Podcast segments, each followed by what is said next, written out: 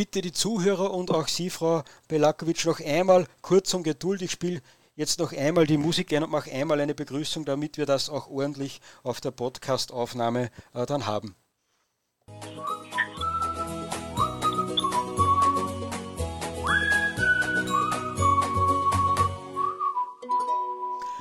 Liebe Infodirektleser, herzlich willkommen zum Infodirekt Live Podcast am 27. Mai 2021.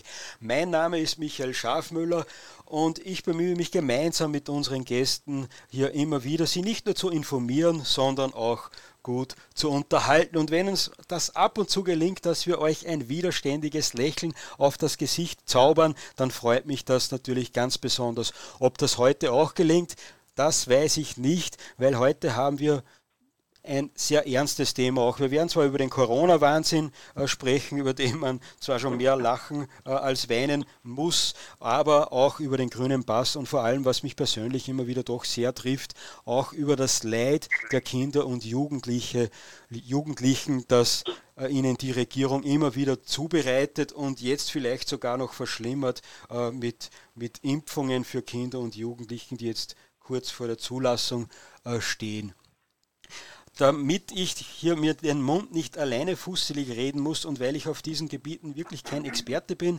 bin ich besonders froh, dass ich heute Dagmar Belakovic äh, begrüßen darf. Sie ist nicht nur FPÖ-Nationalratsabgeordnete, sondern auch Ärztin und damit wirklich eine Fachperson. Wenn ihr jetzt sagt, Dagmar Belakovic, das kommt mir bekannt vor, ja, das kann euch durchaus bekannt vorkommen, weil sie immer wieder mit ihren Reden im Nationalrat auffällt, die aus meiner Sicht sehr eindrucksvoll und kraftvoll sind. So, Frau Belakwitsch, jetzt hoffe ich, dass wir Sie wirklich hören können. Herzlich willkommen in der Sendung. Danke, dass Sie sich so spät um 22 Uhr noch Zeit für uns nehmen. Ja, schönen Abend. Ich hoffe, wir haben die technischen Schranken überwunden. Ja, jetzt höre ich Sie. Falls, falls den Zuhörern auf Telegram die eine oder andere Stimme zu laut oder leise ist, könnt ihr das selbst regeln, indem ihr auf den betreffenden Namen klickt und dann kann man die Lautstärke dort nochmal in die Höhe drehen oder leiser drehen. Frau Belakovic, meine erste Frage an Sie. Ich äh, schaue mir oft Ihre Reden an und äh, die sind ja wirklich sehr eindrucksvoll, aber sie bewirken halt äh, doch relativ wenig. Haben Sie da nicht das Gefühl, äh, dass Sie da im Nationalrat gegen eine Wand äh, reden, wenn Sie da die Regierungspolitiker ansprechen? Weil bisher haben Sie die ja von nichts überzeugen lassen. Naja, also ich glaube, wenn man als Politiker äh, glaubt, dass man gegen eine Wand redet, dann ist man schon, hat man schon verloren. Äh, man muss einfach weiterkämpfen. Äh, vor allem ist das Thema auch viel zu ernst, als dass man da sagt, man rennt gegen eine Wand, man kann nichts bewirken. Außerdem glaube ich schon, dass wir einiges bewirkt haben. Das klingt jetzt vielleicht sehr vermessen, aber wenn ich kurzen Rückblick geben darf, wir sind jetzt seit 16 Monaten in dieser Pandemie drinnen und am Anfang war der Vorschlag des Nationalratspräsidenten, das gesamte Parlament quasi soll stillstehen und wir lassen jetzt die Sitzungen ausfallen aufgrund des epidemiologischen äh, Geschehens. Also das haben wir mal verhindert. Man, dann wollten sie den Nationalrat halbieren.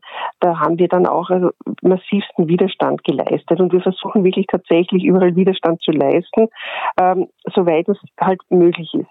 Äh, natürlich wäre es mir auch lieber, es wäre gar nicht mehr notwendig und sie hätten schon nachgegeben und wir müssten jetzt gar nicht hier sitzen und über den grünen Pass reden.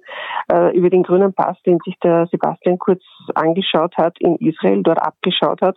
Interessanterweise wird in Israel aber überlegt, den wieder abzuschaffen, äh, während er bei uns in Österreich und in ganz Europa jetzt erst neu eingeführt werden soll. Und äh, was aber schon, und das möchte ich wirklich betonen, es gibt keine europäische Einigung. Also äh, Italien und Österreich waren die zwei einzigen Länder, die gerne eine einheitliche Lösung gehabt hätten. Alle anderen wollen es halt auf ihre eigene Art machen. Und wir wissen ja auch, dass in Europa unterschiedliche Wege überhaupt beschritten worden sind im Zuge dieser Pandemie. Die Schweden haben einen Sonderweg eingeschlagen. Die Dänen haben nach ein paar Wochen geschlossenen Schulen die Schulen im heurigen Schuljahr de facto die ganze Zeit offen gehabt. Also da gibt es ganz unterschiedliche Zugänge und auch unterschiedliche Schwerpunkte in Europa. Und genauso ist das wahrscheinlich auch mit dem grünen Pass. Frau Belakovic, was, ja. Was Sie jetzt gesagt haben, überrascht mich etwas, weil ich habe Nachrichten gelesen, da hat er kurz verkündet, dass sich die Europäische Union äh, geeinigt hat auf den grünen Pass und dass er da der Vorreiter äh, war, der was da sehr viel dazu beigetragen hat. Naja, der, wenn Sebastian Kurz sagt, er ist Vorreiter, dann muss, ist das einmal mit Vorsicht zu genießen. Er hat sich da im Februar hingestellt, hat gesagt, ich möchte für die EU den grünen Pass. Äh, wenn man ein bisschen nachschaut, die EU hat den Beschluss, dass es einen grünen Pass geben soll, äh, bereits, also im, im Jänner waren schon die ersten Überlegungen. Das heißt, er hat eine Idee mitgebracht aus einer Sitzung äh, und ist dann, hat, hat sich dann in Österreich generiert als der große Erfinder dieses grünen Passes in der EU. So ist es nicht. Die EU hat sich geeinigt auf den grünen Pass, ja, aber jedes Land hat halt eigene Regeln und jedes Land hat andere äh, Impfungen, die beispielsweise anerkannt werden. Wir wissen, dass im Nachbarland Ungarn äh, sehr viel mit Sputnik V geimpft wurde. Äh, das ist äh, von der EMA aber nicht zugelassen. Das heißt, im europäischen Impfpass soll das nicht gelten. Die Ungarn bestehen aber darauf, dass es natürlich in ihrem Land gilt. Also deswegen allein das zeigt ja schon, wie, wie, wie unterschiedlich die Zugänge sind. Und dieser grüne Impfpass ist, besteht ja vor allem aus diesen sogenannten drei Gs, also geimpft, getestet oder genesen. So, und jetzt liegt bekanntlich ähm, der Hund im Detail. Also geimpft, da, es gibt ja viele Leute, die sagen, naja, sie haben sich jetzt impfen lassen, damit sie ihre Ruhe haben. Und ich muss jetzt ehrlich sagen, ich kann das nachvollziehen. Viele Leute wollen jetzt im Sommer einen Frieden haben, die wollen äh, ins Gasthaus gehen, die wollen in einem Hotel vielleicht wohnen, die wollen auf Urlaub fahren und lassen sich deshalb impfen. Sie werden nur diese Ruhe nicht auf Dauer haben, denn maximal nach, also spätestens nach sechs Monaten nach dem zweiten Stich muss man wieder impfen gehen. Das heißt, diese Ruhe ist eine sehr kurze, da werden viele Leute draufkommen. Jetzt über den Sommer geht's. Dann haben wir die Genesenen, das sind die, die tatsächlich äh, einen Absonderungsbescheid schon hatten, das heißt, die krank waren, wo das auch amtlich festgestellt war. Äh, bei denen äh, ist es für sechs Monate gültig. Nach sechs Monaten können sie sich dann noch einmal ihre Antikörper testen lassen, müssen sie aber selber bezahlen, kostet 31 Euro. Äh, und dann gilt das wieder für weitere drei Monate. Also ein sehr komplexes System. Und dann gibt es die Getesteten. Und da gibt es diese unterschiedlichen Tests. Also die Selbsttests, die gelten 24 Stunden, die Antigen-Tests, die man zum Beispiel in der Apotheke machen kann, äh, die gelten 48 Stunden. Und dann gibt es die sogenannten PCR-Tests, die gelten 72 Stunden. Äh, das ist alles ein bisschen kompliziert. Aber das Problem, das bei dem getestet ist, ist halt, dass beispielsweise in Vorarlberg die Teststraßen schon abgebaut werden und dass der Landeshauptmann Wallner schon angekündigt hat, auf Dauer werden diese Tests nicht gratis sein. Das heißt, das, wovor wir gewarnt haben als FPÖ, dass wir gesagt haben, irgendwann gehen, bleiben von diesen beiden, von diesen drei Gs nur noch eines über, nämlich das äh, geimpft G. Äh, das, das sind wir ja beschimpft worden. Genau das sehen wir jetzt. Da, da wollen die, da, da geht es jetzt schon ganz massiv in diese Richtung. Das heißt, äh, das Ziel dieser Bundesregierung ist es ja nicht, äh, irgendjemandem eine Freiheit zu geben oder gar zu sagen, naja, wir, wir müssen halt vorsichtig sein, sondern das Ziel ist es tatsächlich, eine hundertprozentige Durchimpfungsrate zu erreichen. Und leider in der Ankündigung war das ja schon gesagt, wollen sie dann auch noch auf unsere Kinder. Und das ist halt dann äh, schon etwas, die EMA hat noch keine Zulassung gegeben für die Kinderimpfungen, aber der österreichische Gesundheitsminister hat bereits aufgefordert, dass alle Kinder geimpft werden sollen zwischen 12 und 16 Jahren und in, demnächst werden halt dann auch die unter 12-Jährigen drankommen. Das ist alles nur eine Frage der Zeit, das verschiebt sich immer nur um ein paar Monate. Und da hört sich dann meines Erachtens der Spaß tatsächlich aus, weil wir wissen, die Kinder sind erstens einmal nicht die Infektionstreiber, als diese so gerne dargestellt werden. Äh, die Kinder haben ganz selten einen schweren Verlauf. Es sind äh, 14 Kinder in Österreich auf eine Intensivstation gekommen. Das sind 0,003 Prozent aller in Österreich unter 16 Jahr, ja, also aller Kinder unter 16. Also das ist eine verschwindende Menge und da weiß man auch nicht, ob das nicht Kinder mit Vorerkrankungen waren, weil es zwar selten ist, aber doch, es gibt halt auch leider Gottes kranke Kinder. Das muss man einmal so sagen. Zum Glück sind 99 Prozent aller Kinder gesund in Österreich und bei denen ist es ein leichter Verlauf, äh, wenn sie sich überhaupt anstecken und wenn die krank werden, werden die auch wieder gesund. Und in Wahrheit wäre es das Beste gewesen, man hätte die Kinder krank werden lassen, äh, die hätten sich nicht schwer angesteckt, hätten einen riesengroßen Beitrag zur Herdenimmunität äh, ge gegeben. Das ist ja das große Argument jetzt, dass man sagt, man muss sie impfen, damit wir die Herdenimmunität erreichen, was ja mit dieser Impfung vollkommen unmöglich ist, weil diese Impfung schützt zwar denjenigen, der sich impfen lässt, Klammer auf, vielleicht Klammer zu, nicht aber den nächsten.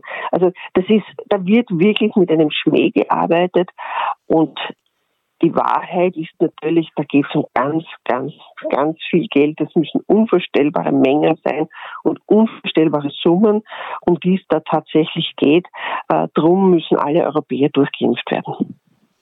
Das heißt, Sie haben den Verdacht, dass man sich nicht Sorgen um die Kinder macht, sondern dass das einfach ein weiterer Markt ist äh, an Impfungen, mhm. den man erschließen möchte. Ja, sicher, man braucht sich um die Kinder keine Sorgen machen, das wissen wir ja jetzt nach 16 Monaten. Wie gesagt, also es waren 14 Kinder auf einer Intensivstation. Und es ist kein einziges Kind in Österreich verstorben. Da muss man auch einmal dazu sagen. Also äh, es waren zwar einige Kinder krank und ich bin mir nicht sicher, wenn wir einen Antikörpertest machen würden bei den Kindern, also flächendeckend allen Kindern, ob es nicht vielleicht viele Kinder eh schon hatten. Das wissen wir ja gar nicht, weil die möglicherweise symptomlos, äh, einen symptomlosen Verlauf auch hatten, weil sie, wie gesagt, den Verlauf ganz, ganz äh, sanft haben und sich eher schwer anstecken. Und wenn sie sich eben anstecken, ganz milde Symptomatik nur haben. Also man braucht die Kinder nicht impfen und es ist äh, bei jedem Eingriff, den man in der Medizin macht, ist eine, eine Kosten-Nutzen-Rechnung. Das klingt jetzt so brutal, aber es ist so. Wenn ich einen Eingriff mache in den Körper, also eine Impfung, eine Operation, äh, dann muss ich immer abschätzen, ist das Risiko für den Patienten durch diesen Eingriff größer als die Ursprungserkrankung, dann mache ich es nicht.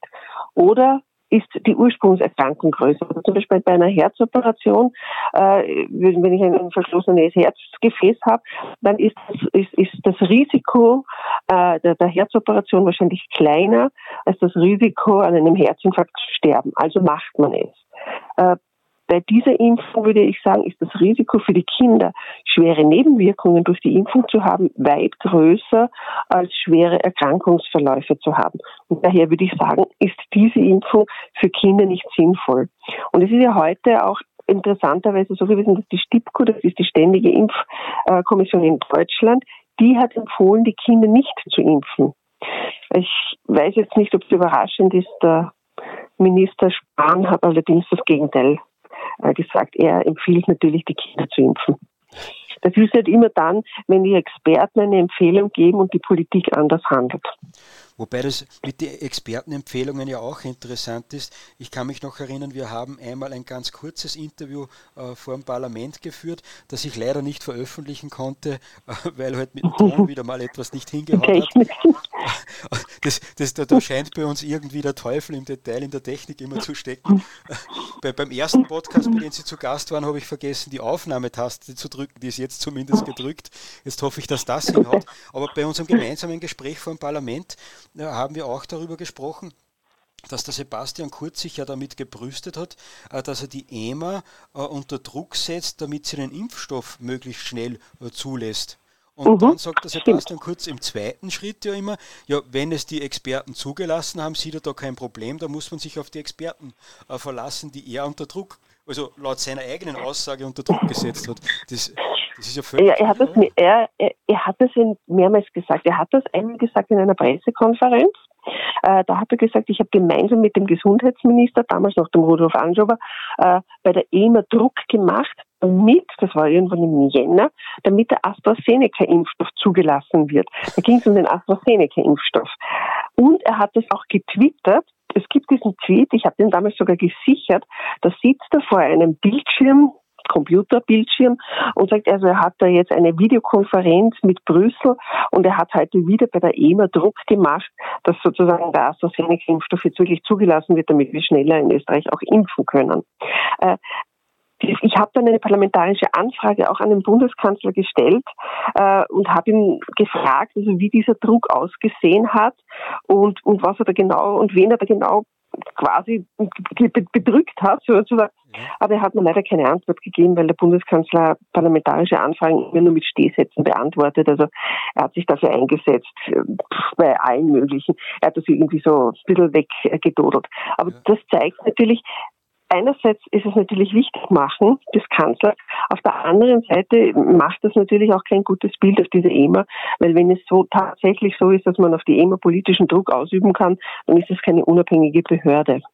Ihre Fraktion äh, hat da noch etwas Interessantes herausgefunden im Nationalrat. Da habe ich leider nur sehr kurz eine Rede gehört, weil dann habe ich weg müssen. Aber äh, da hat, äh, ich glaube, ein Tiroler Abgeordneter äh, der FPÖ darüber gesprochen, dass bei der EMA die Vorsitzende ja auch eine ganz spannende Lebensgeschichte äh, hat, einen ganz spannenden Lebenslauf.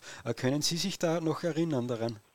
Na, da weiß ich jetzt nicht genau, ich, was Sie jetzt da genau meinen. Da, also das, da, dürfte die Vorsitzende der EMA vorher bei einem Pharmakonzern gearbeitet haben. Ach so, nein, gut, das ist, ja, das ist natürlich, ja, das, das, ja, aber das ist ja bei der WHO auch nicht anders. Letzten Endes sind diese diese Experten, die in diesen Behörden sitzen, sind alle sehr eng verbandelt mit der Industrie. Aber es gibt ja auch noch die, die anderen, die sogenannten Experten, die den Bundeskanzler beraten. Das sind so die fünf immer gleichen Gesichter, die man da heute halt im Fernseher auch herumschwirren sieht. Äh, das sind meistens dann die, äh, die vielleicht auch bezahlt bekommen von der Bundesregierung. Äh, ich weiß nicht, wie die, wie die Hörerschaft sich erinnern kann, aber da war der Herr Feutig vom Roten Kreuz, das war der Mann, der nicht nur diese Kontakt-App entwickelt hat, sondern der auch gesagt hat, ja, man soll auch zu Hause die Maske tragen. Also ich hätte nur noch darauf gewartet, dass er dann sagt, also man soll es im Bett antragen, beim Schlafen in der Nacht immer, also man soll am besten duschen, ich habe keine Ahnung. Äh, dieser Herr Feutig war ja eine Zeit lang der Top-Experte für eh alles. Ähm, dem ist es recht ruhig geworden, nachdem wir aufgedeckt haben, äh, dass er jeden Monat äh, 10.000 äh, Euro für sich sozusagen als Honorar lukriert hat von der Bundesregierung. Da ist es dann relativ ruhig geworden. Überhaupt hat das Rote Kreuz äh, mit rückwirkend äh, mit 1.1.2020, äh, also rückwirkend deswegen, weil wir haben es teuer beschlossen, für jedes Jahr zwei, äh, zwei Millionen Euro dazu bekommen. Also da ist es sehr ruhig geworden um den Herrn Feutig, der wird jetzt kaum noch als Experte in den ORF geladen. Muss man auch sagen, wird einen Grund haben. Und das ist halt immer das Problem bei den Experten, die so nah an der Regierung sitzen und die dann immer das sagen, was man gerne hören möchte. Äh, da gibt's dann den Herrn Kolleritsch, den sieht man oft, oder den Herrn Nowak sieht man oft. Interessante Frau ist auch diese Frau Wiedermann, die sitzt nämlich sowohl in, der, deutschen äh, Ständigen Impfkommission wie auch im Infoschuss in Österreich und hat dort beschlossen, beschlossen, mitbeschlossen, dass AstraZeneca erst bei älteren Patienten äh, verimpft werden soll. Aber in Österreich hat sie genau das Gegenteil beschlossen. Also das sind diese Experten. Äh, da muss man schon sehr vorsichtig sein. Da, das weiß ich. Aber der, Dennoch der Vollständigkeit halber, Frau Belakowitsch, möchte ich noch anfügen, dass die meisten dieser Experten sagen, sie machen diese Tätigkeit ehrenamtlich. Mhm. So wie wahrscheinlich ja. in Deutschland äh, sehr viele Politiker immer wieder vergessen, dass sie ihre, Zukunft, äh, die, ihre Zusatzeinkünfte äh, von mehreren äh, 10.000 Euro vergessen zu melden und dann immer kurz vor der Wahl draufkommen. Das kann man da auch nicht Na, Ob sie selber draufgekommen ist, weiß ich nicht genau, ob das nicht die Medien waren, die das stirren.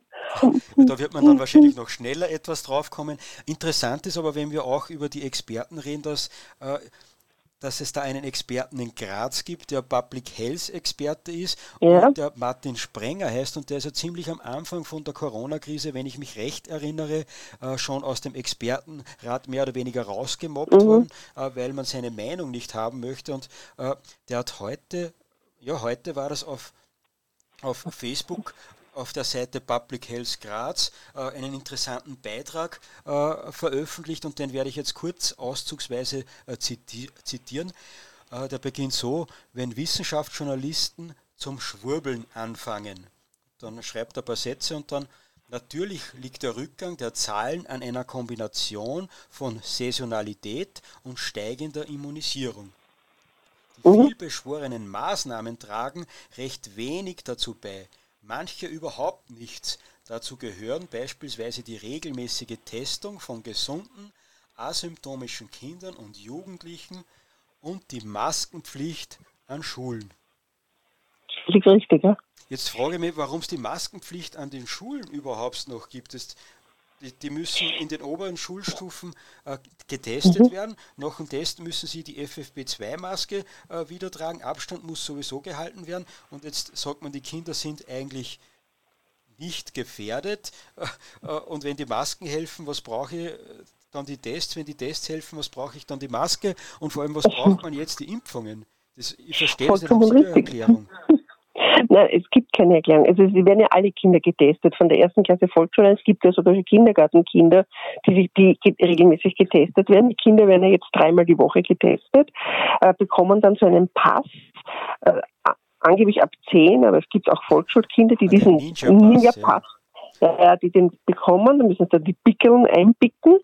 Äh, das ist dieser Pass, dann werden sie weiterhin eben getestet. Das ist wie die Nadel im Heuhaufen, möchte ich sagen. Äh, dann werden äh, dann müssen sie eine Maske tragen. Ab 14 äh, müssen sie überhaupt eine FFP2-Maske tragen, den gesamten Unterricht. Jetzt sind ja gerade Oberstufenschüler nicht alle nur in einem Gymnasium, das zum Mittag endet. Da sind ja viele in berufsbildenden Schulen. Das heißt, die sind oft von, von 8 bis 16, 17 Uhr in der Schule. In den Pausen ist auch Maskenpflicht. Dann müssen sie vielleicht mit den öffentlichen Verkehrsmitteln heimfahren. Das heißt, die fahren in der Früh eine halbe Stunde oder noch länger, am Abend wieder. Die haben stundenlang Masken auf. Masken, die überhaupt nicht aus dem medizinischen Bereich kommen. Das ist ja der Irrglaube, die FFP2-Maske findet ja in, nur in ganz speziellen Bereichen im Krankenhaus überhaupt Verwendung. Nur auf diesen Isolierstationen. Die kommt ja in Wahrheit aus, der, aus, aus das sind ja Staubmasken. Die, die kommt aus dem Arbeitsrecht. Es war ja arbeitsrechtlich auch geregelt, dass man diese Masken maximal 75 Minuten tragen darf. Dann braucht es 30 Minuten Maskenpause. Äh, das Ganze darf man maximal fünfmal am Tag solche Zyklen haben äh, und das nur viermal die Woche. Und außerdem waren Arbeitgeber verpflichtet, ihren Mitarbeitern, wenn sie, sie wenn die FFP2-Masken tragen müssten, äh, dass, dass die auch einen Lungenfunktionstest davor machen mussten. Das heißt, es war nicht jeder Mitarbeiter geeignet, diese Staubmasken zu tragen. Das gibt's alles, ist alles abgeschafft. Jetzt tragen wir alle FFP2-Masken. Wir vergessen dabei, und das finde ich so besonders spannend, es steigt automatisch der Atemwiderstand an. Und der Körper schaltet um auf Mundatmung. Das ist im Übrigen auf Dauer extrem ungesund. Es trocknet auch die Schleimhäute aus, die dann wiederum Eintrittsstelle sind für sehr viele Keime. Das sollte man auch nicht vergessen. Aber das ist jetzt nur so ein, ein, ein, ein kurzer Ausflug. Aber das ist genau das Problem. Wir setzen Maßnahmen, die keinen Sinn machen. Das Testen in der Schule macht keinen Sinn. Also ich habe selbst Schulkinder und ich kann das nur von meinen Kindern sagen. Also wenn der Test in der Schule negativ ist, äh, das war zum Beispiel bei meiner Tochter der Fall, da waren alle Kinder waren negativ. Am Nachmittag haben wir einen Anruf bekommen, alle Kinder sind isoliert, weil einer war am Nachmittag dann bei einem PCR-Test und war positiv. Warum der dort war, weiß ich jetzt nicht. Die Mann hat Symptome gehabt, so genau habe ich das nicht nachverfolgt. Aber dann waren alle Kinder isoliert. Äh, wir mussten dann alle Kinder, alle anderen, das war damals zum Zeitpunkt der geteilten Klassen, also 14 andere Kinder mussten dann in die Teststraße fahren, mussten einen PCR-Test machen. Es war bei 14 anderen Kindern äh, der PCR-Test negativ und die waren mal abgesondert. Die durften nicht in die Schule gehen, die durften nicht das Haus verlassen. Also das sind ja die Maßnahmen, die sind vollkommen sinnlos. Und nach zehn Tagen haben es dann alle die Möglichkeit gehabt, sich frei zu testen. Also da sperrt man vollkommen gesunde Kinder ein. Und das Ganze beim, dass, die, dass man sagt, die Kinder sollen rausgehen. Ein negativer Test, ein negativer PCR-Test muss doch reichen. Ich meine, ist der jetzt gut oder ist er nicht gut? Oder stimmt es, dass dieser PCR-Test eigentlich nichts aussagt? Wie ich würde sagen, wenn der Test negativ ist und die Kinder keine Symptome haben, dann sind sie gesund. Also ich würde überhaupt sagen, wenn die Kinder keine Symptome haben, sind sie gesund. Aber äh, ich meine, und die werden eingesperrt. Also das sind Maßnahmen, die versteht kein Mensch. Und dann ist einmal zehn Tage wieder keine Schule oder eigentlich 14 Tage ist dann keine Schule gewesen. Gut, dann waren wir eh wieder im nächsten Lockdown. Also dann war es eh wieder gesperrt. Aber Frau Belakowitsch, was mich da interessieren würde, ist, äh, ja. Sie sitzen ja im Nationalrat und äh, da wird es so sein, dass man zwar natürlich hauptsächlich in seiner eigenen Fraktion sich unterhält, aber da trifft man wahrscheinlich auch einmal Abgeordnete von anderen Fraktionen, ja. mit denen man sich vielleicht persönlich äh, dann doch einmal austauscht und nicht so schlecht versteht. Was sagen die dazu? Also, die, also, ähm, also zunächst mal finden die das tatsächlich gut, dass die Kinder getestet werden. Ich, ich sage jetzt keinen Namen, aber es ist schon spannend. Ein grüner Abgeordneter hat mir erzählt, seine Tochter ist auch zehn Jahre und äh, die jammert so viel wegen der Maske. Aber er hat ihr das erklärt und ich und was genau? Weil vielleicht das bei meiner Tochter wirken. Und er sagt dann drauf, naja, er hat seiner Tochter gesagt, es ist eine besondere Zeit und da müssen alle Opfer bringen. Und dann habe ich mir mal echt gedacht, also die Kinder müssen keine Opfer bringen, weil die bringen genug Opfer. Die, die, die werden ohnehin daheim eingesperrt, die dürfen nicht in die Schulen gehen. Die waren ja in diesem Schuljahr, wir hatten so viele Schulschließtage, also ich wohne ja noch dazu in der Ostregion. Das heißt, wir haben ja dann noch einmal drei Wochen mehr Schulschließtage gehabt wie die anderen Bundesländer. Äh, wir haben so viele, die waren so viel zu Hause. Und jetzt nach sieben Monaten hat jetzt der normale Unterricht, also normal, der Unterricht halt wieder begonnen mit der gesamten Klasse. Das war fast nicht glaubhaft für die Kinder. Das war eine Umstellung. Und ich habe das jetzt nur, meine, meine Tochter hat gesagt, wir haben uns alle angeschaut, wir haben uns umgedreht, ob das wirklich wahr ist, dass wir alle da sind. Das ist etwas, was es noch nie gegeben hat. So eine lange Phase ohne einen tatsächlich regelmäßigen, normalen Zusammentreffen mit der gesamten Klasse. Also das ist nicht erklärbar. Das ist jetzt, wenn wir sie testen.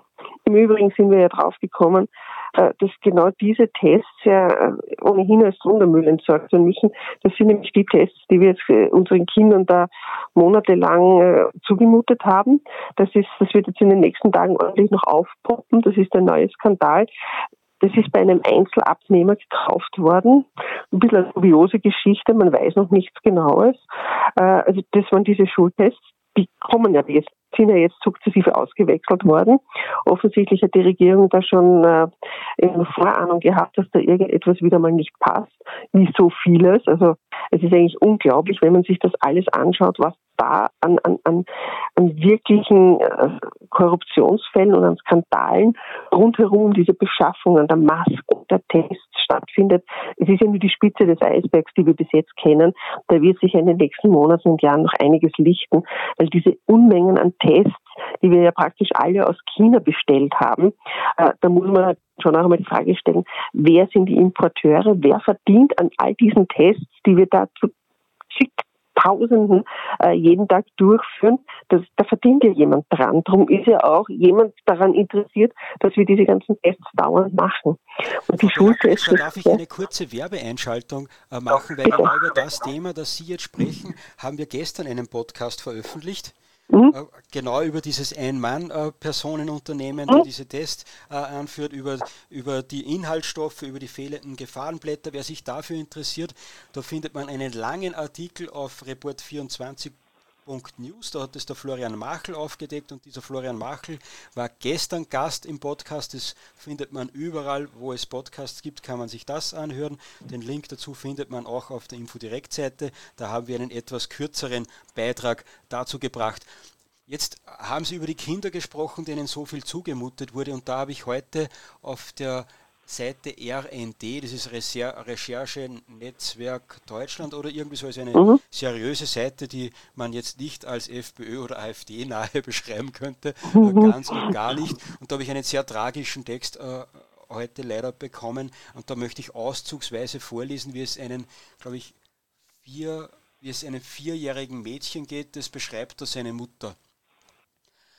Aber dann kommt irgendwann dieser eine kleine Tropfen, der Fass, der das Fass zum Überlaufen bringt. Dieser Tropfen war ein Kindergeburtstag im Nachbargarten. Lina, so der Name des Mädchen, äh, stand auf dem Rasen und sah über den Zaun. Sie sah zehn Kinder mit Oma und Opa. Sie sah Luftballons, Spiele, Toben, Kuchen, Kerzen. Sie sah all das, was sie seit Monaten nicht durfte. Erst stand sie minutenlang stumm da. Dann fing sie an zu weinen. Die Mutter sagt dann, sie hat zwei Stunden ganz furchtbar geweint. Und sie hat gesagt, Mama, du hast mich veräppelt. Du hast gesagt, man darf nicht feiern, erzählt ihre Mutter. Ich habe versucht, ihr das zu erklären. Weißt du, Lina, die nehmen Corona nicht ernst. Wir schon. Und du bist ein kleiner Superheld. Das hat sie ein bisschen getröstet, sagt die Mutter. Aber Lina gehe es dreckig. Sie tut, sie tut sich weh, sie kneift sich, sie kratzt sich, bis sie blutet. sie boxt sich mit der Faust selbst ins Auge und irgendwann dachte ich, mir geht das Kind kaputt. Also der Text geht noch weiter, aber ich mhm. will euch und mir das erspart ist, weiterzulesen und ich frage mich da ehrlich, erstens, was braucht unsere Regierung da und was ist das für eine Mutter, äh, die diese Alarmzeichen nicht sieht? Wie viel Angst muss die haben, dass sie äh, dann nicht zumindest auch irgendein Kind besucht, dass das Kind einmal zumindest spielen kann? Das ist angeblich mhm. eine alleinerziehende Mutter und das kann ich mir schon vorstellen. Das Kind darf nicht in den Kindergarten, sitzt die ganze Zeit zu Hause bei der Mutter im Homeoffice, äh, kann wahrscheinlich nicht raus am Spielplatz, weil dann irgendwelche Politiker da abgesperrt haben wahrscheinlich. Also da, da gehen uns wirklich die Kinder zugrunde.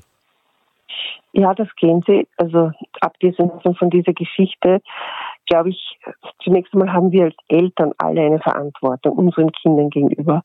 Und ich glaube, dass man als Elternteil schon auch äh, ein Stück weit manches Mal sich dem widersetzen muss, was hier von oben auch wirklich vorgeschrieben wird. Weil wenn ich all das einhalte, dann habe ich genau nur noch solche Kinder. Und wir sehen es ja auch, äh, ich sehe das ja auch regelmäßig, äh, Kinder, die am Schulweg gehen, wenn sie schon ganz früh zum Bus gehen, ganz alleine, kleine Kinder, Volksschulkinder mit Maske schon im Freien auf, teilweise FFP2-Masken im Freien. Das macht einen einfach traurig und auch wütend gleichzeitig, weil einerseits die Regierung so einen Druck auch auf Eltern ausübt, die ja glauben, sie machen das Richtige für ihr Kind. Das, viele Eltern glauben das ja tatsächlich, äh, und auf der anderen Seite natürlich äh, auch auf, die Eltern selber, dass sie nicht selbstständig denken, dass sie nicht nachdenken und sich nicht informieren, dass für ihre Kinder die Gefahr eben verschwindend ist die sind nicht bedroht mit dem Tod, die Kinder. Und, und da muss man halt auch als Elternteil eine Verantwortung übernehmen. Und mich macht das wirklich sauer. Und wir wissen seit Monaten, es hat im Jänner heurigen Jahres einen Notruf unter Anführungszeichen gegeben von der Kinderpsychiatrie in Wien, im Wiener AKH. Da hat eine Kinderpsychiaterin, das war sogar im ORF, das konnten sie ja nicht einmal mehr äh, in, der, in, der, in der Zeit im Bild unterdrücken, äh, war die, die gesagt hat, das hat sie noch nicht erlebt. Es gibt zehnjährige Kinder, die sind ernsthaft von Suizid bedroht. Und sie müssen sie wegschicken, weil sie keinen Platz mehr auf der Kinderpsychiatrie haben. Also da gibt es die Triage und das schon seit einem halben Jahr und da schauen alle weg. Da schaut die Regierung weg. Das interessiert sie nicht. Die Kinder sind die Opfer der Krise und die Kinder sollen jetzt geimpft werden, damit die Spaßgesellschaft wieder ihre unter Anführungszeichen Normalität haben kann. Das, man muss das schon auch einmal in einem Zusammenhang sehen. Ich wünsche jedem, dass er auf Urlaub fahren kann und es kann sich jeder impfen lassen, der möchte. Entschuldigung, da, da, ist, mal kurz was reingekommen. Ich hätte den Einspieler gesucht, das habe ich jetzt äh, weggedrückt. Also, okay. Entschuldigung für für die Kein Problem, nein, nein, nein aber in, in, und, und darum macht mich das so sauer und so wütend. Was wir machen jetzt oder was diese Regierung will jetzt auch noch die Kinder impfen und damit wir alle wieder sozusagen einen Spaß haben können. Da sollen die Kinder wieder zu Opfern gemacht werden, weil es einfach reingeht. Und da da fehlen mir auch, das, da fehlt mir übrigens auch das Engagement von Lehrern, nämlich die Lehrergewerkschaft kann man ja ohnehin vergessen, weil das waren ja die, gleich mal gesagt die armen Lehrer und die Kinder. Und wenn man sich anschaut, die Durchimpfungsraten bei Lehrern, wo nicht einmal die Hälfte aller Lehrer zur Impfung gegangen ist, dann weiß man ja, dass die Lehrer gar nicht die große Panik haben. Es sind wieder die Gewerkschafter, die von oben hier hinhauen und das jetzt gleich einmal ausnützen und sagen, ja, jetzt brauchen wir weniger Kinder in den Klassen und das muss sein und das muss sein und das muss sein. Und niemand denkt an die Kinder an die, die tatsächlich die Opfer sind, denen man jetzt zwei Jahre Wahrheit Bildung genommen hat. Aber viel wichtiger ist, man hat ihnen zwei Jahre Soziallernen, also soziales Verhalten äh, weggenommen. Man hat ihnen zwei Schuljahre geraubt, dass sie mit Freunden oder auch mit äh, Klassenkameraden das Verhalten lernen. Das ist ja eine prägende Phase. Kinder und Jugendliche lernen ja miteinander umzugehen, mit den Gleichaltrigen, mit dem anderen Geschlecht. Das sind alles Entwicklungsschritte, die nimmt man diesen Kindern und man hat jetzt ihnen das alles weggenommen. Und, man, und viele Eltern sperren die Kinder ein. Und viele Kinder, und ich höre das ja von allen Ecken und Enden, also auch Kinder, die eh Freunde treffen durften, dass sie traurig sind, dass sie weinen, dass sie sich zurückziehen. Essstörungen, vor allem bei Mädchen haben die stark zugenommen, bei Burschen sehr viel Depressionen.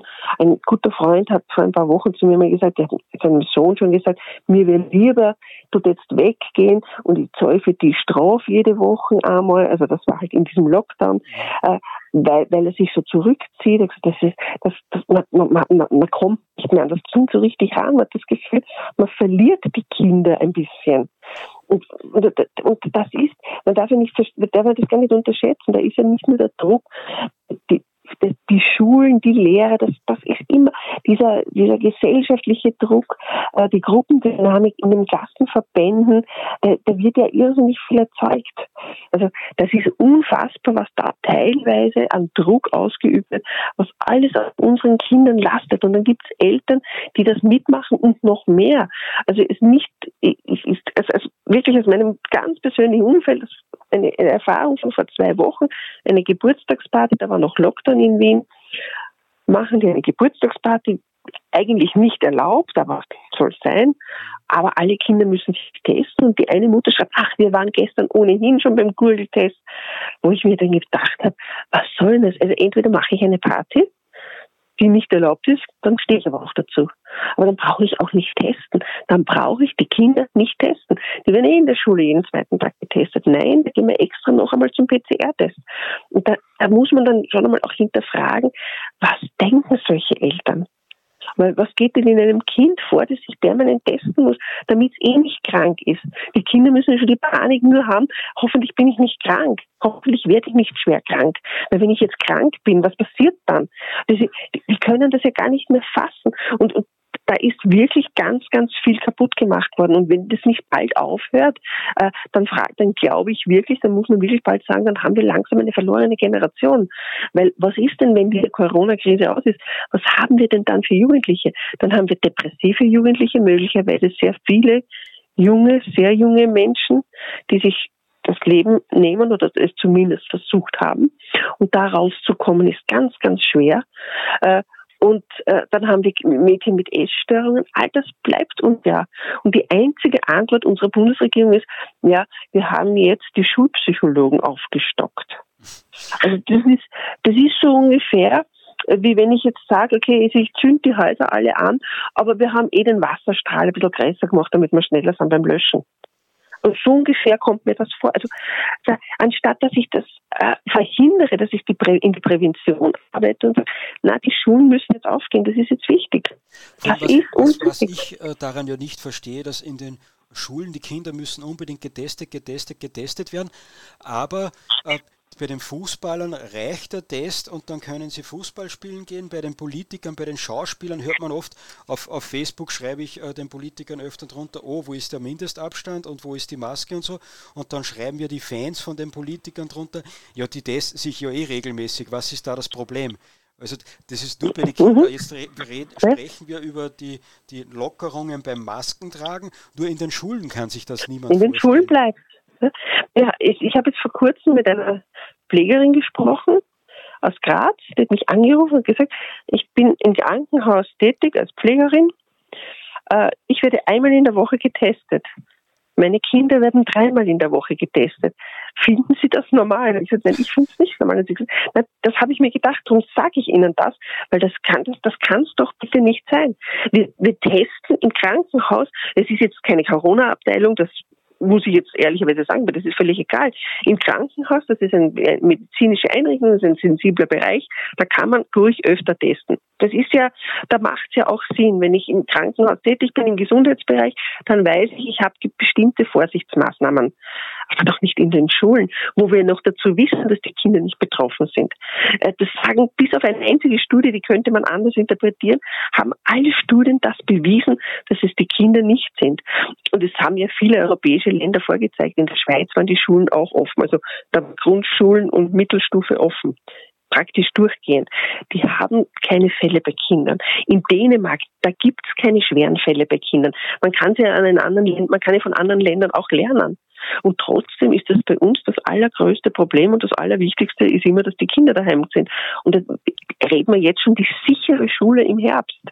Also Das heißt, da kommt schon wieder das nächste auf uns zu. Da müssen wir schon uns im Herbst wieder warm anziehen. Also ich kenne genug ich Menschen, die sich jetzt über Telegram-Gruppen, und das ist auch meine Empfehlung, auch wenn es mir schwerfällt, diese auszusprechen, äh, weil ich der Meinung bin, dass man dem Staat und seinen Institutionen vertrauen sollte und dass sich möglichst viele Menschen aus unterschiedlichen Schichten treffen und austauschen sollten. Aber was jetzt stattfindet und was wir persönlich auch äh, sich ansehen, äh, sind eben so Sachen wie, wie äh, äh, häuslicher Unterricht, wie Lerngruppen. Da werden sich die Menschen jetzt alle ins Privatleben ja. verschüssen. Mhm. Ja, Lerngruppen ist der große Renner momentan, ja. Das ist richtig, ich habe es auch schon gehört. Es hat sich jetzt auch schon gebildet, mir ist die Stadt entfallen, irgendwo in Norddeutschland war eine Stadt, da haben sich Lehrer zusammengeschlossen und haben gesagt, wir machen jetzt eine Schule nur mehr für ungeimpfte Kinder, also ungeimpfte Lehrer, die gesagt haben, wir lassen uns jetzt auch nicht impfen, wir lassen uns jetzt auch nicht vom Staat mehr erpressen. Und das ist dann schon ein Schritt, das ist dann das, was man Apartheid nennt, wenn ich dann trenne, die Guten und die Bösen wer auch immer jetzt der Gute oder der Böse ist. Aber das ist genau diese Gesundheitsapartheit, die wir jetzt anfangen zu leben. Und das ist, ist etwas. Für eine Gesellschaft nicht äh, gut ist, wenn sich da Parallelgesellschaften bilden oder so ganz differierende Meinungen äh, äh, dann sind, die sich nicht einmal nur irgendwo treffen. Das Genau. Und das Problem ist, und ich weiß, es wird immer gesagt, ja, die FPÖ, die macht das an, die spaltische Gesellschaft. Dem widerspreche ich ganz massiv. Der erste, der gespalten, das war der Innenminister Nehammer, im März 2020 sich hingestellt hat und gesagt hat, ja, und da gibt es diese, die sich an nichts halten, diese Lebensgefährder. Also da hat schon begonnen, die, die einmal versucht haben zu hinterfragen, ist es tatsächlich alles richtig, was da von der Regierung kommt, oder ist es vielleicht ein bisschen übertrieben? Äh, und dann war die Geschichte, dann ist ja ziemlich bald einmal Sebastian Kurz rausgegangen mit, mit den 100.000 Toten und jeder wird jemanden kennen. Also das, da war dann gleich einmal erkennbar, da geht es in Richtung Panikmache. Und jetzt sollen die Leute mit dem grünen Pass, und da komme ich jetzt zurück zum grünen Pass, auch noch gehorsam werden. Nachdem man sie mit in Angst und Panik gehalten hat, jetzt über ein Jahr, jetzt will man sie zur Gehorsamkeit erziehen. Jetzt müssen sie parieren, sie müssen das machen, was der Staat will man darf ja eines nicht vergessen. Jetzt Impfung hin oder her, aber der grüne Pass ist ja vor allem eines.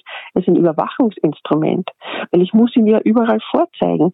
Das ist ein QR-Code, den kann ich dann überall scannen. Das heißt, ich weiß, äh, der Herr Meier war gestern in der Früh war er beim Friseur, dann ist er ins Kaffeehaus gegangen, dann war er im Supermarkt einkaufen, dann hat er da gemacht, dann hat er dort gemacht. Auf das soll es ja rauslaufen, auch wenn jetzt die Lebensmittelmärkte noch außen vor sind. Aber ich kann genau kontrollieren, wann bewegt sich der, in welchem Hotel ist der, äh, wo macht er Urlaub. Und dann war ja der Plan auch noch, äh, dass man das verknüpft mit den Daten einerseits von der Sozialversicherung, also wie viele Krankenstände hat er schon, welche Krankheiten hat er überhaupt, äh, mit den ANS-Daten, wo man dann sagen kann, naja, was ist der Ausbildungsgrad, was verdient der, Steuerdaten. Das ist so jetzt heraus, aber das ist nicht vom Tisch weil jeder, der weiß, wie diese Regierung äh, agiert, weiß, das kommt jetzt dann irgendwann. Es ist jetzt ein bisschen zu früh gewesen, da war die Zeit noch nicht reif. Aber das wird kommen. Genauso wie dieses Reintesten. Das wollten sie schon ein bisschen früher machen. Da war war der, hat es einen großen Aufschrei gegeben. Da hat sie noch Raustesten gehört, äh, geheißen. Dann ist es ein bisschen später gekommen. Ein Monat später hat es dann Reintesten geheißen. Und dann ist es gekommen und die SPÖ war wieder dabei. Und das ist halt bei all diesen Beschlüssen so sie, sie gehen einmal sehr weit raus und dann müssen sie eh wieder zurückrudern. Aber es kommt dann sukzessive. Da gibt's ja das, das der, der Jean-Claude Juncker ist ja für das Zitat äh, bekannt, äh, das ihm der Spiegel zumindest äh, unterstellt hat. Ob es wirklich stimmt, äh, äh, weiß niemand. Aber äh, ich gehe davon aus, dass das zumindest eine Art von Zugang ist, den viele Politiker haben, der ja bekanntlich gesagt hat, der Jean-Claude Juncker, wir probieren etwas, wir stoßen etwas vor und wenn der Widerstand nicht so groß ist, machen wir weiter. Wenn der Widerstand äh, sehr groß ist, dann warten wir ab, rudern zurück und probieren später noch einmal äh, so in die Richtung. Und so in etwa hat er es gesagt, ja, ja, also so, sinngemäß. Ja, das ist, ich glaube, dass das wirklich stimmt, dieses Zitat, das dürfte original sein. Ja, und genauso arbeiten sie. Und genauso arbeitet diese Bundesregierung. Und das ist, und das ist ja die, der, der Wahnsinn an diesem grünen Pass. Das ist ja, das, das ist ja genau das, was sie jetzt machen wollen. Sie wollen alles verknüpfen. So nach dem Motto, also ungebildet, niedriges Einkommen, eh klar, Corona-Leugner. So Das ist jetzt ein bisschen überspitzt gesagt.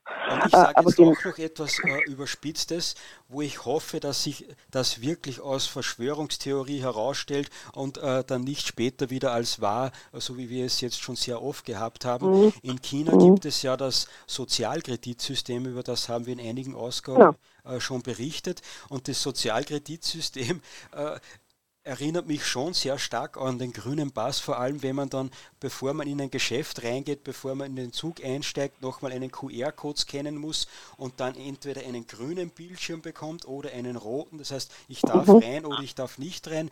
Das könnte dann sehr bald einmal mit sozial erwünschten oder nicht gewünschten äh, Verhalten genau. dann abgeglichen werden. Und da ist noch aus meiner Sicht ganz spannend, dass das äh, in China werden da ja Äußerungen in den sozialen Medien äh, dazu gezählt, ob man Rechnungen pünktlich bezahlt und und und. Mhm. Das wird alles von einer, äh, äh, einer, einer virtuellen mhm. Intelligenz zusammengerechnet äh, und dann bekommt man äh, das Ergebnis äh, auf sein Handy gespult mhm. und das erinnert mich halt wirklich extrem stark daran und das ist jetzt keine Zukunftsmusik, wenn ich das richtig in Erinnerung habe, wird es in zwei größeren Regionen in China schon längere Zeit getestet.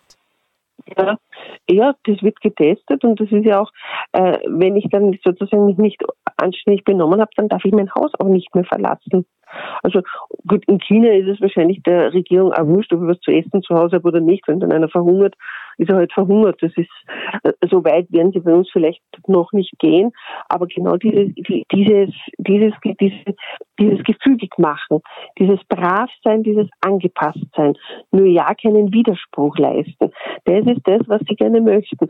Und, und so möchten sie die Bürger halt erziehen. Und darum hat man ja gleich einmal kategorisiert von Anfang an, das sind die die, diese die Lebensgefährder, äh, das sind die Corona-Leugner und es gibt ja Dutzende und weil ich ja, weil wir vorher über die Experten gesprochen haben, es gibt ja die Mehrheit der Wissenschaftler äh, findet das ja gar nicht so richtig, was da jetzt passiert. Es gibt ja viele Virologen, Epidemiologen, Immunologen, also wirklich Fachleute, die ihr ganzes Leben gearbeitet haben, die von Anfang an weggedodelt wurden. Und da rede ich jetzt nicht nur äh, von Suchret Bhakti, weil den haben sie ja glaube ich, überhaupt äh, als, als senilen Depp versucht darzustellen. Sie haben gesagt, er ist in Ruhestand, der, der kennt sich nicht mehr aus. Das, es, es wird zwar schon, ja, ja, Schauspieler, ja. Künstler, äh, jeder äh, gewöhnliche Redakteur und jeder Antifa-Aktivist wird zwar überall als, als Experte hervorgezaubert, aber wenn einer in zwei Jahre in Pension Kombination mit einer echten Expertise mhm. ist, äh, dann zählt er nicht mehr. Das aber es ist nicht der einzige, den sie versuchen wegzudrehen. Ich habe schon länger die, die, die, die, äh, diese äh, Verschwörungsvirologen, den Namen, den Ausdruck Verschwörungsvirologen, den hat der Professor Hadic bekommen, schon vor einem Jahr, als der damals mit einem Video rausgegangen ist, der gleich einmal klargestellt hat, er spricht mit gar keiner Partei, er lässt sich auch nicht vereinnahmen, er hat das gesagt, was er zu sagen hatte als Wissenschaftler. Und das ist in Ordnung. Der Professor Graning aus dem AKH Wien, der war, äh, der ist auch schon in Pension, natürlich auch ein alter Mann, sicherlich auch schon, äh, den haben sie auch sofort als Verschwörungstheoretiker abgekanzelt. Also alle Leute, die, die sie wirklich wirklich auskennen würden, wurden einfach missgemacht, schlecht gemacht. Und da rede ich jetzt gar nicht von Politikern, äh, die etwas anderes sagen, sondern von tatsächlich Fachleuten, Fachexperten, die auch eine Ahnung haben, was sie sagen, die auch darüber nachdenken, die jetzt nicht daherkommen. Und man wird ja dann immer gleich, nicht nur, dass man, dass man als Verschwörer dargestellt wird, sondern man wird ja auch weggedudelt, so nach dem Motto, naja, also ich weiß eh, dass, da wird man dann getippt und ich habe ja gar keinen Chip, und jetzt vor kurzem eine Journalistin zu mir gesagt, ja, ich habe mich impfen lassen, aber ich habe keinen Chip bekommen. Und ich habe mir dann gedacht, ja, das ist genau dieses lächerlich machen. Da geht es nicht um einen Chip, da geht es um ganz was anderes. Da geht es darum, dass diese Impfung nicht sicher ist und dass sie noch nicht fertig erprobt ist. Und es soll sich jeder impfen lassen, der möchte. Ich habe überhaupt kein Problem damit. Also, ist mir ganz egal. Aber ich möchte nicht gezwungen werden und ich möchte keine Nachteile haben, wenn ich sage Nein oder der nächste Nein sagt. Es soll jeder seine Vor- und seine Nachteile gleich haben, weil es eine einheitliche Gesellschaft ist. Und wenn ich äh, unterscheide, du bist ein Braver, weil du hast dich impfen lassen, so wie äh, ein ÖVP-Abgeordneter jetzt vor wenigen Tagen gesagt hat im Parlament, na, die, die sich nicht impfen lassen, die sollen halt dann auch nicht mehr ins Gasthaus gehen. Aha, ja, interessanter Zugang. Und eine andere ÖVP-Abgeordnete hat gesagt, ja, es muss ja Vorteile geben, wenn man sich impfen lässt. Das heißt, es muss Vorteile geben. Warum eigentlich? Naja, wenn man sich impfen lässt, muss man einen Vorteil davon haben. Also, da, also, da hat man vielleicht eh den Vorteil, äh, dass man dann geschützt ist.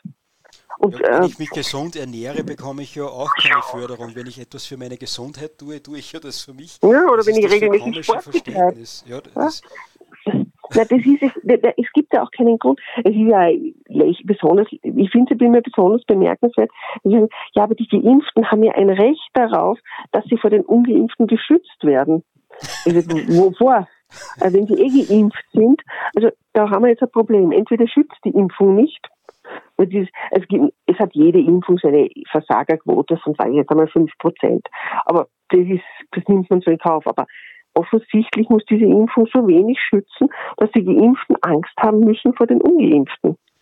Äh, wir, haben, wir impfen jetzt seit Jänner. Und selbst wenn ich mich im Jänner, also ich, weil ich so eine Risikogruppe war oder weil ich äh, vielleicht im Gesundheitsbereich tätig bin, mich im Jänner bereits mit dem ersten, mit dem ersten, also wenn ich fertig impf, geimpft bin, muss ich nach wie vor Masken tragen. Jetzt kann mir einer das erklären? Aus, aus, aus Solidarität äh, habe ich gelesen in einem, in einem Kommentar, äh, soll man trotzdem die Maske tragen, auch wenn man geimpft ist, auch wenn man genesen ist und auch vielleicht wenn man entwurmt ist, äh, soll man trotzdem die Maske tragen aus mhm. Solidarität und Maske ja, tragen tut tragen. doch nicht weh. Nein, es geht ja nicht um die Solidarität, man muss sie tragen. Also ich, ich, habe, ich bringe immer ein Beispiel. Also jetzt lassen wir uns alle impfen, dann sind wir alle safe, was Corona anbelangt.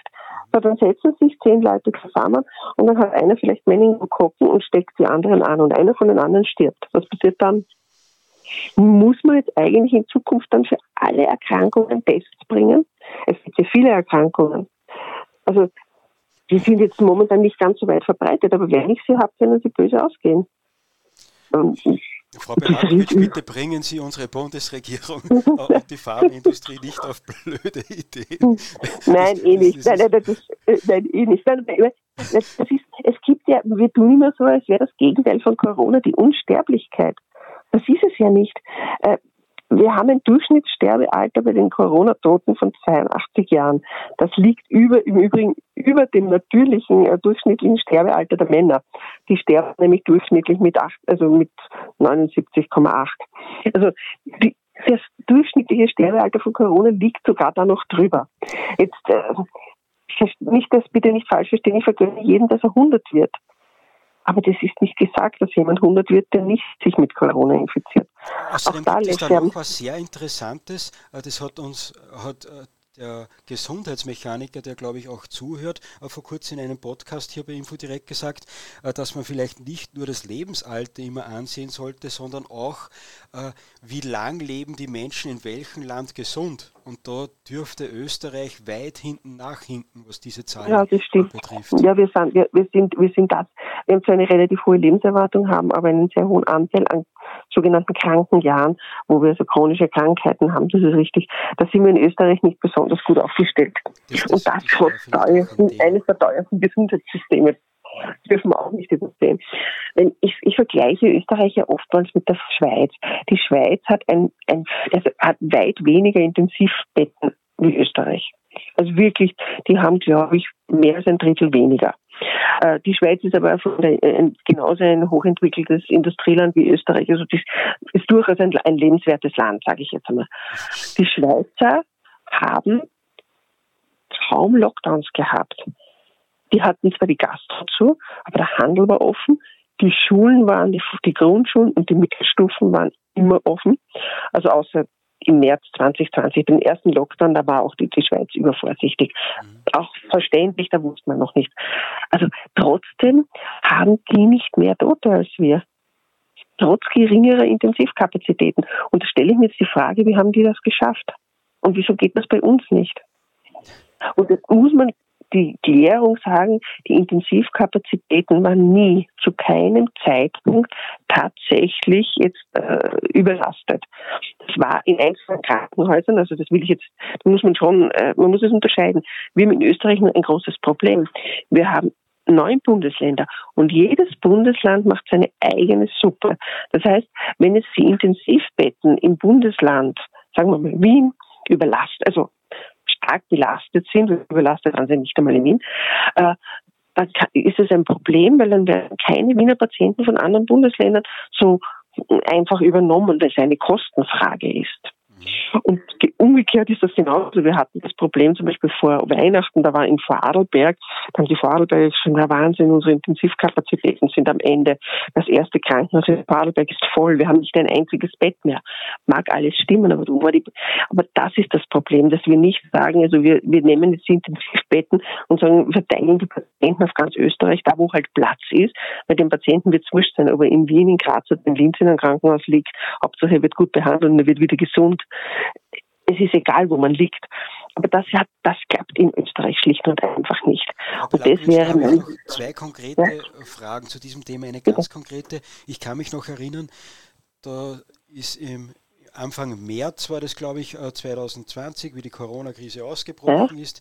Äh, da hat es Bilder und Medienberichte über die Marx-Halle, eine sehr große Halle in Wien mhm. gegeben, wo Intensivbetten ja. mit Beatmungsmaschinen eingerichtet wurden, wo mhm. weltweit alle Beatmungsmaschinen ausverkauft äh, waren. Was ist mit, mit diesem Auffanglager, wie mit diesem Notlager geschehen? Warum hat man da nie wieder etwas davon gehört?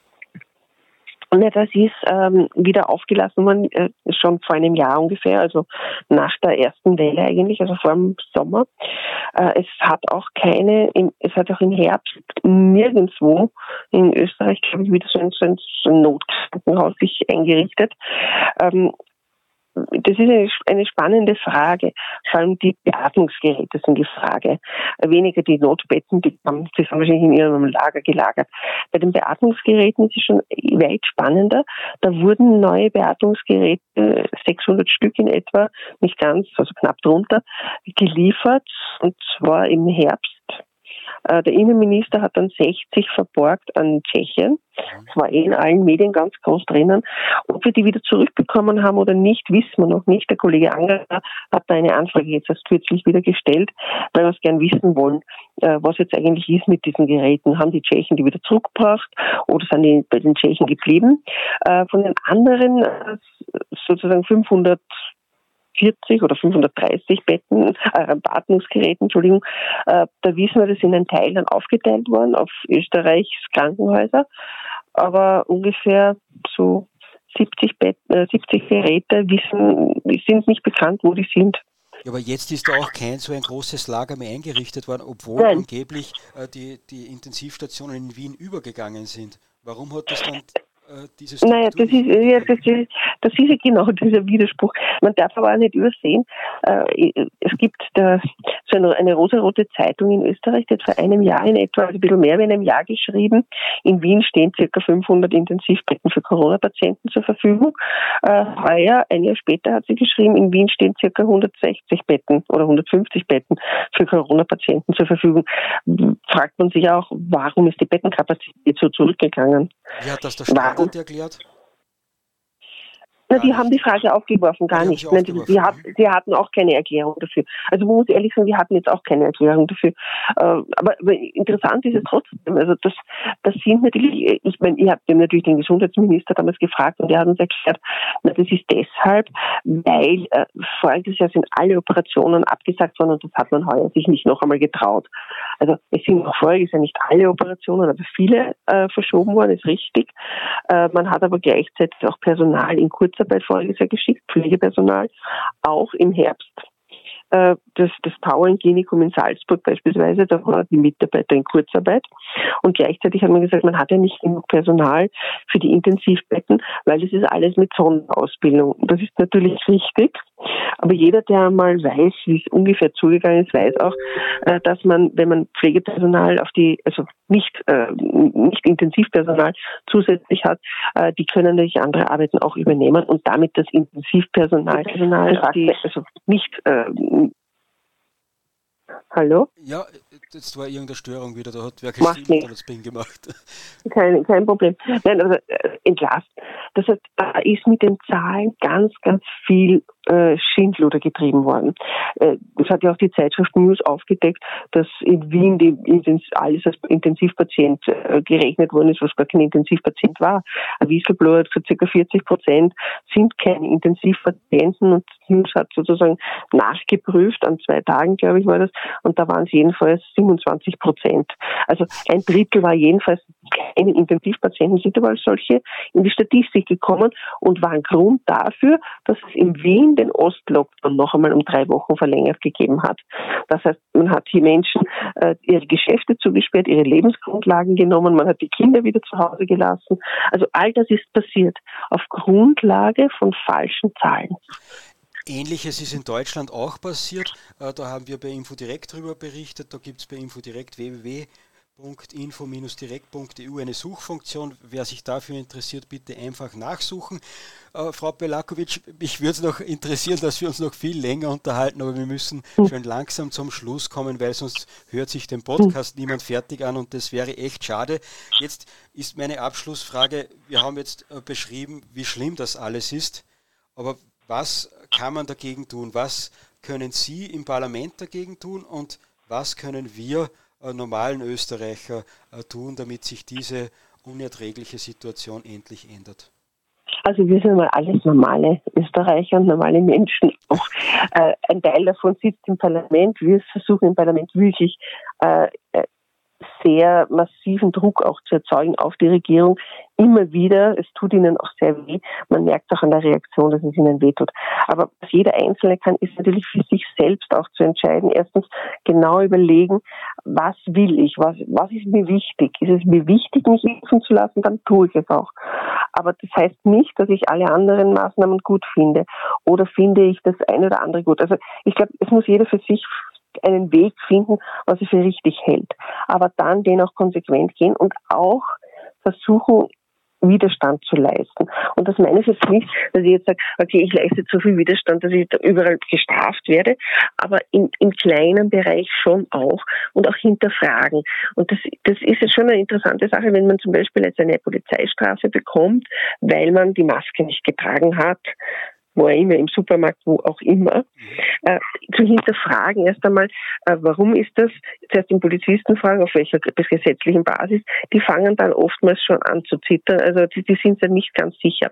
Aber was ich glaube, was wirklich Sinn macht, ist auch dann, wenn man das Gefühl hat, das ist nicht in Ordnung, was da passiert, äh, dass man Einspruch erhebt. Ich glaube, das, äh, das ist etwas, mit dem können sie am wenigsten umgehen, dass, dass es Bürger gibt, die sozusagen sich lieber strafen lassen und dann einen Einspruch schreiben, äh, weil es gibt viele dieser Maßnahmen, die hier, also wir, wir dürfen ja nicht davon ausgehen, dass das Gesetze sind. Das, meiste ist ja Verordnungen und viele dieser Verordnungen sind vom VfGH schon aufgehoben worden.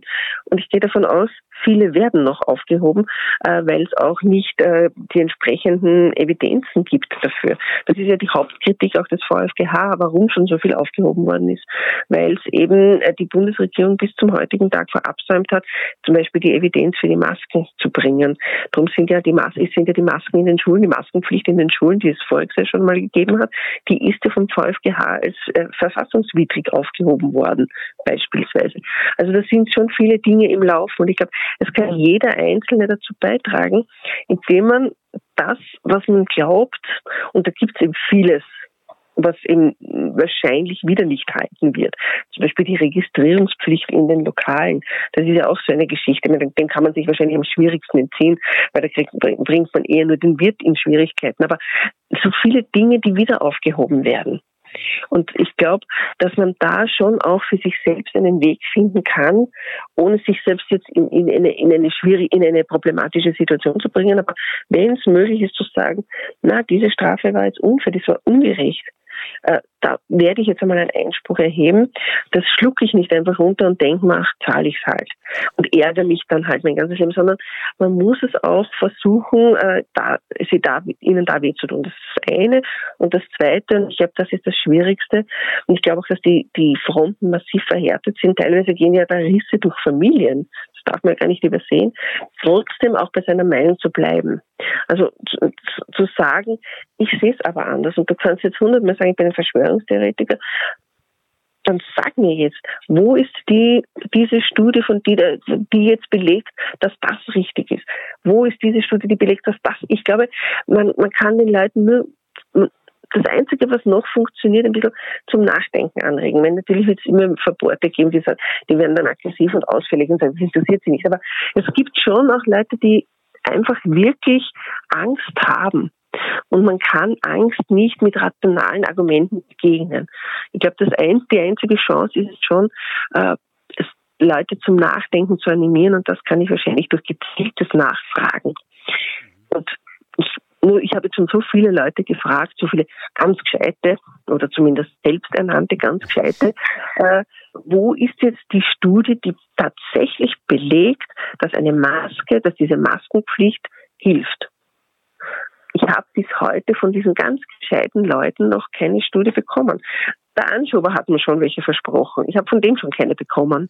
Aber das heißt, äh, es gibt auch wirklich keine Studie, die das zumindest irgendwie begründet. Es gibt ja so viele Studien über äh, das Sexverhalten von äh, Kaninchen in Ostafrika oder sonstiges. Aber mhm. zur Maskenpflicht gibt es wirklich keine Studie, oder wie? Nein, es gibt, naja, das ist äh, eine tatsächlich wissenschaftliche Studie, in dem kann es auch nicht geben, weil das wäre ja irgendwie unmoralisch. Da müsste ich eine Kontrollgruppe haben, die eben keine Masken trägt und dann schauen, stecken sich die mehr und gibt es da mehr Tote. Also es ist ein bisschen schwierig zu machen, daher kann es das nicht geben.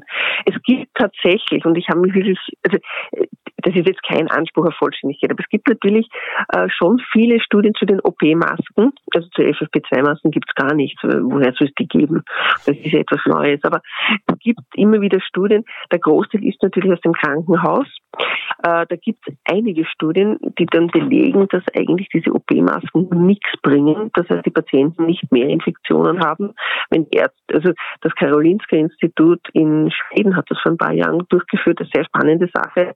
Die haben im OP dann keine Masken mehr getragen. Äh, und trotzdem hat es jetzt nicht mehr Subinfektionen gegeben.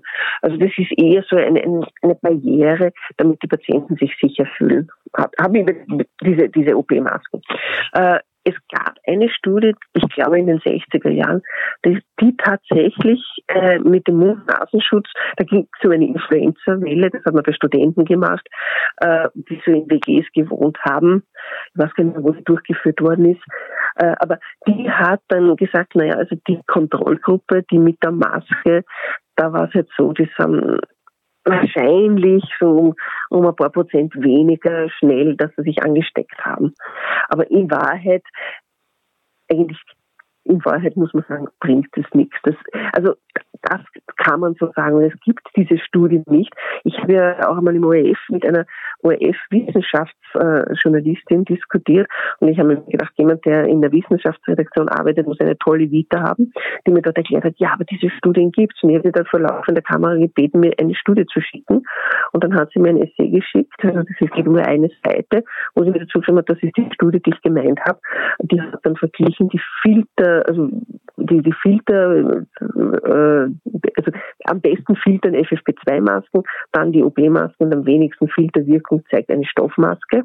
Aber in dem Essay steht dann auch noch hinten auch drinnen, empfohlen wird es eigentlich nur für Risikogruppen zu tragen. Also das war dann diese Studie, auf die sie sich bezogen hat. Da muss man dann ehrlich mal hinterfragen. Sie reden alle vor der Kamera, und wenn die Kamera aus ist, es gibt, sie haben nichts. Sonst hätte ich sie auch schon. Also ist ja nicht so, dass man nicht danach sucht. Ähm, sobald eine, eine Studie tatsächlich veröffentlicht wird, äh, werde ich mir die auch anschauen. Aber ich habe noch keine gefunden und es hat mir bisher noch keiner eine schicken können. Ich glaube, die Politiker glauben ja teilweise selbst nicht dran. Ich habe heute, meine ich, auf TikTok eine Rede von Ihnen gesehen, äh, wo die äh, grüne Abgeordnete Bliminger kurz zu sehen ist, wie sie auch keine Maske äh, trägt. Und gerade die Grünen sind ja da äh, auch so dafür. Äh, von der ÖVP wissen wir äh, es sowieso. Zum Abschluss, jetzt gibt es wieder technische Probleme. Ich höre mich teilweise selber wieder und der Empfang wird etwas schlechter, wahrscheinlich weil mein Telefon heiß läuft und Ihre Uhr wahrscheinlich auch schon. Äh, darum bedanke ich mich jetzt dafür, dass Sie wieder dabei waren. Ich darf noch kurz etwas einspielen, was ich vorbereitet habe für alle, die Sie im Parlament noch nie reden gehört haben. Äh, da haben wir auf TikTok ein kurzes Video gestellt auf den Infodirekt-Kanal, äh, wo Sie Sebastian Kurz persönlich ansprechen und das spiele ich jetzt ganz kurz ein. Diese Verantwortung haben Sie auch zu übernehmen. Und jetzt hören Sie endlich mit Ihrem blöden Handy aufzuspielen. Das ist eine Unhöflichkeit, das sage ich schon meinen Kindern immer den gesamten Tag. Das tut man nicht. Diese Handymanie ist ein krankhaft gesuchter Bundeskanzler. Überlegen Sie sich das mal. Also das hat auf über 3000 Gefilden bekommen und 35.000 Mal ist das alleine auf TikTok gesehen worden. Das war ein, ein Riesenhit bei uns. Ja. Vielen Dank auch für die klaren Worte da immer. Äh, jetzt bitte ich Sie noch kurz dran zu bleiben äh, für eine kurze Fragerunde noch. Die werden wir heute mhm. aber relativ kurz halten. Jetzt kommt meine Werbeeinschaltung von allen Zuhörern auf YouTube darf ich mich jetzt verabschieden. Ich freue mich, wenn ihr beim nächsten Mal wieder dabei seid. Wenn ihr Fragen stellen wollt, wechselt bitte auf Telegram herüber, einfach auf Telegram Info direkt das Magazin für Patrioten eingeben, dann seid ihr bei uns.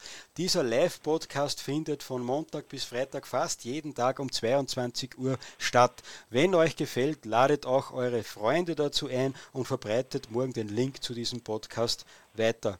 Herzlichen Dank fürs Zuhören an alle Podcast-Zuhörer und an alle Zuhörer auf YouTube.